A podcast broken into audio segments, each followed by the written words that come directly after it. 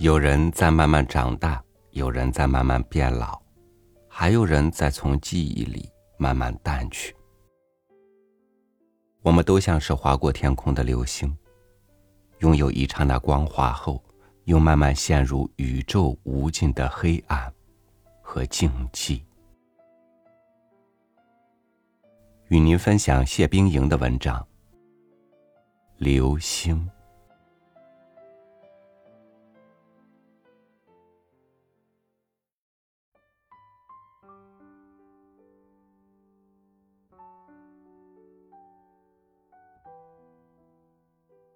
那是十六年前的夏天。有一个晚上，也像今天晚上一样，银河耿耿，繁星满天。我坐在窗前你祖母常坐的长板凳上，呆呆的望着闪烁的星光发闷。姑姑，你看，一颗流星陨落了。真的，一颗流星。可惜亮的时间太短了。我凄然的回答：“你好像并不以为然。”我喜欢流星，虽然只有那么一闪，可是它的光是多么亮，而又多么使人感到惊奇呀！我真奇怪，一直，你怎么会说出这种话来呢？自从你出生到这世界上来，全家人都有同样的感觉，总觉得你太老实，太容易哭了。比如你在外面和小朋友们玩耍，老是被比你年纪小的孩子打得哭哭啼啼的回来。你给我印象最深的一件事，是两只鼻孔里整天流着两条淡黄色的鼻涕，谁见了都嫌你肮脏。为你感到难受，而你却毫不在乎的把流出来的鼻涕又缩进去，一会儿又流了出来。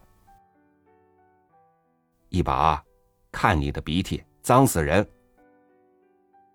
直到有人这么给你警告，你才转过背去，用手用衣袖把鼻涕开了。真想不到，一个整天流鼻涕的孩子。长大了会说出那样富有人生哲学意味的话，真太使我惊讶了。一直看流星的时候，你还不满十五岁呢。姑姑，你也喜欢流星吗？我不喜欢流星，因为它的生命太短促了。我爱着任何一颗小星星，它每晚都发光。从来不离开月亮，永远和黑暗奋斗。不不，我爱流星，我愿自己也像一颗流星，哪怕生命只有一刹那，只要它活着有亮就得了。我当时很不高兴，我害怕你的生命不能长久。我虽不迷信，但我常相信预兆。为什么你两次三番的说你最爱流星？难道你是流星变的吗？难道你的生命真会像流星一样，只那么一亮就陨落吗？我不相信，绝不相信。于是我又推翻了自己的怀疑。易宝太老实，什么人都可以欺负他。他完全像他的母亲那么忠厚。那么死心眼儿，别人打他，他不敢回手，只晓得悄悄的跑回来流眼泪。这孩子，将来长大不会有出息的。有一次，你祖母这样说，我听了也为你担忧。的确，你太老实了，你的母亲一生都吃了老实的亏。他去世之后，你变得更沉默了，沉默的有点近乎呆。一直，你记得吗？就在看流星的第二天黄昏，你陪我在田径上散步。我因为你祖母逝世后，心情感到万分凄凉，对大自然一切美景一点儿也引不起兴趣。我很悲观，觉得人生太没有意义了，辛辛苦苦的活了几十年，究竟所谓何来呢？我俯视着小溪里的流水，觉得人生就是在潺潺的流水中衰老死亡的。我害怕听那摧毁生命的水声。我默默的走向石鼓冲的路上，抬头看见那累累的坟头，那里埋葬着历代的祖先和一些不幸早夭的子孙，还有你亲爱的母亲。姑姑，我妈死了之后，就全靠奶奶关照我，心疼我。如今奶奶也归西天了，你又年年不在家，叫我以后靠谁呢？孩子，不要发愁，你初中毕业之后就跟我到长沙去升学，一切费用由我负担。你的后妈待你虽不好，但是你爸爸还是和以前一样爱你的。况且你是祖父的长孙，他又这么喜欢你，我只是这样安慰你，其实心里何尝不知道。俗话说，有了后娘就一定有后爹呢。姑姑，奶奶常说我太老实会吃亏的，那么应该学的坏一点吗？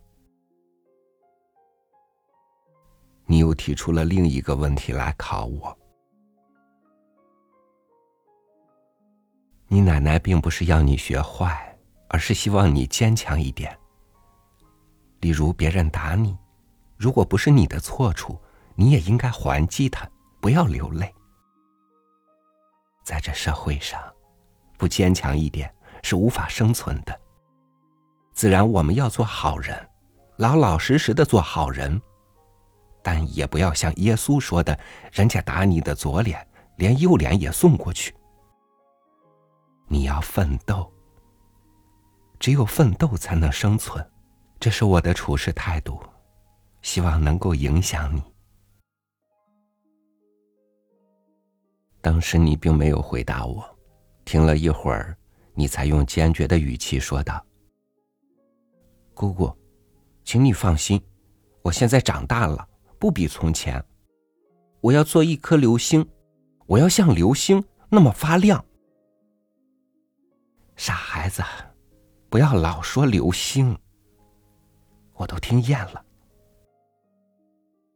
真的，姑姑，我在七八岁的时候就开始爱着流星，只要遇着有星星的晚上，我总希望能看到它掉下。姑姑，你说它掉下来还能飞上去吗？不可能啦！掉下来，它的生命就消失了。你突然深深的叹了一口气，不再说话了。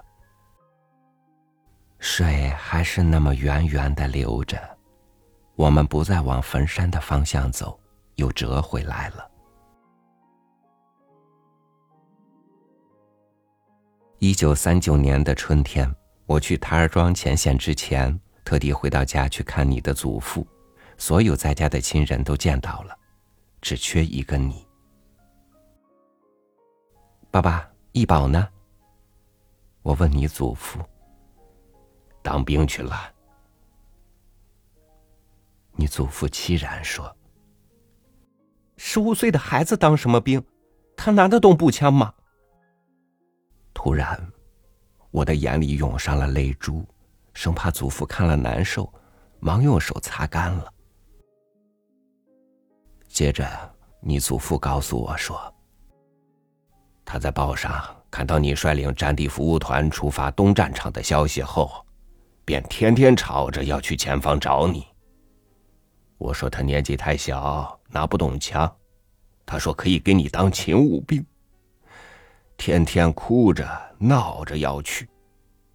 我把他痛骂了一顿，又说了许多我舍不得的话，仍然无效。我发现你祖父眼睛里也荡着泪珠。但我还是忍心的逼问他：“为什么不阻止他呢？”还用得着问吗？他是人，不是一只小动物，我不能关起他来呀。就在一个风雨凄凄的晚上，他和老屋里的知府两人偷偷的去从军了。唉，他的逃走，说不定还是受了你的影响呢。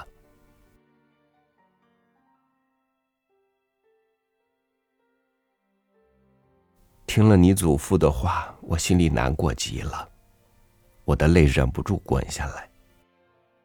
我没有理由再质问你祖父。我走进你睡的房间，墙壁上还挂着你爱玩的弓箭。打开你书桌的抽屉，看见你的大小字簿记和日记本。奇怪，你的字不是比我写的还要丑吗？为什么我突然觉得美丽起来？那些端端正正的笔画。正像你一样那么老实、规矩、不调皮。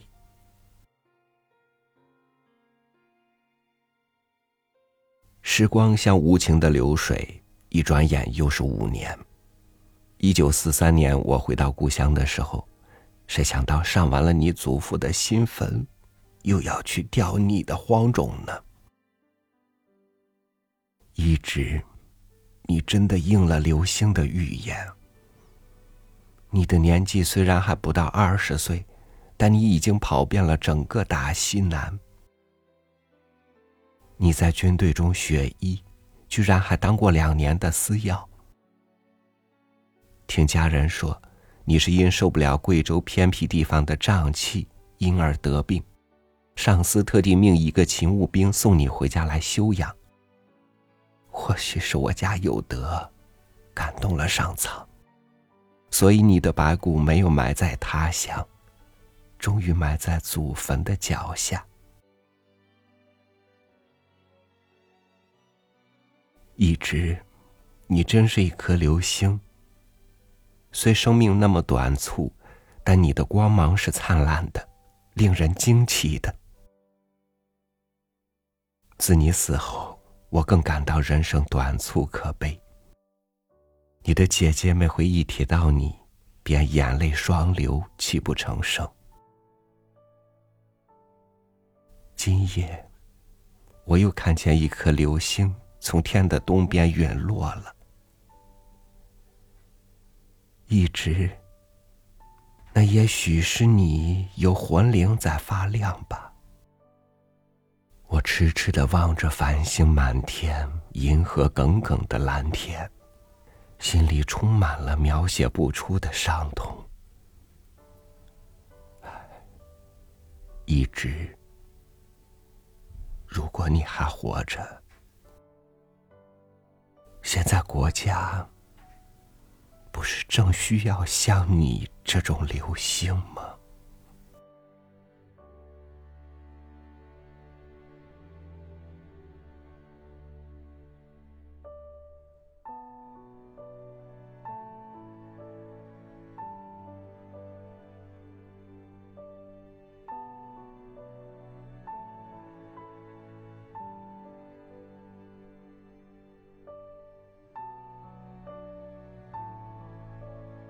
人不能回到过去，却常回望过去；不能预测未来，却可以期望未来。